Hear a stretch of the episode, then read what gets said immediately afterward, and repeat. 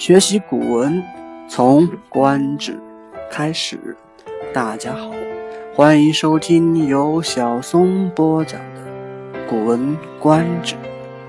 寻找一种更舒服的方式学习接近古文，同时也欢迎加入《古文观止》研习社 QQ 群：二四七八零六九。零八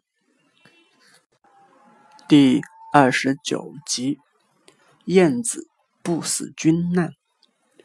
话说齐国大臣唐公去世，崔武子跑去吊念，突然发现，哎，这唐公的老婆唐江长得很漂亮，于是回去之后就把唐江给娶了。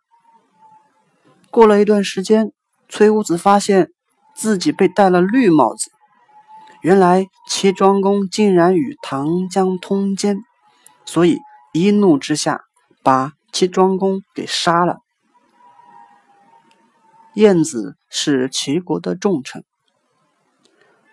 想必有些听友还会记得，我们以前课文中学过的《晏子使楚》中说出“橘生淮南为橘，生淮北”。为质的就是他。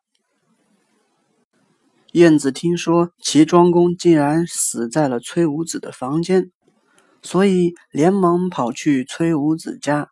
崔武子不开门，随从说：“呃，你是要为国君殉葬吗？”晏子说：“难道是我一个人的君王不成？要我去陪死？”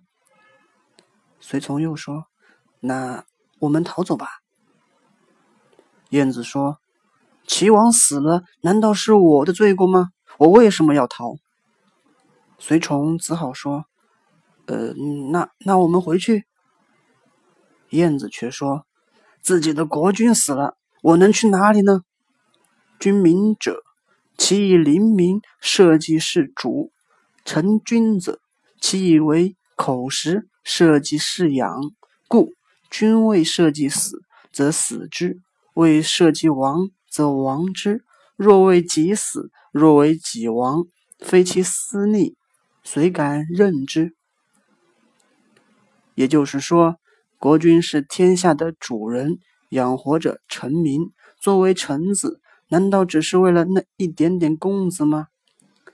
如果国君因为天下大事操劳而死，臣民就应该要追随他作为报答。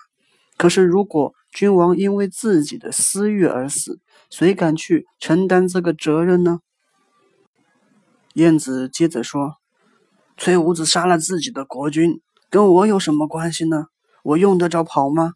我用得着去陪死吗？”崔武子听晏子在门外说个没完，只好放他进来。燕子一进屋，就趴在庄公身上痛哭起来。哭完之后，好像没事一样，蹦蹦跳跳，竟然又出去了。崔武子的随从看到之后很生气，嗯，要不要派人把他给杀了，免得格外生枝，说您坏话？崔武子说：“唉，算了，燕子这个人很得民心。”放了吧。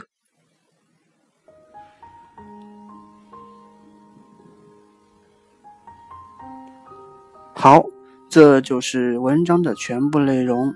感谢您的收听，每日观止，小松与您同在。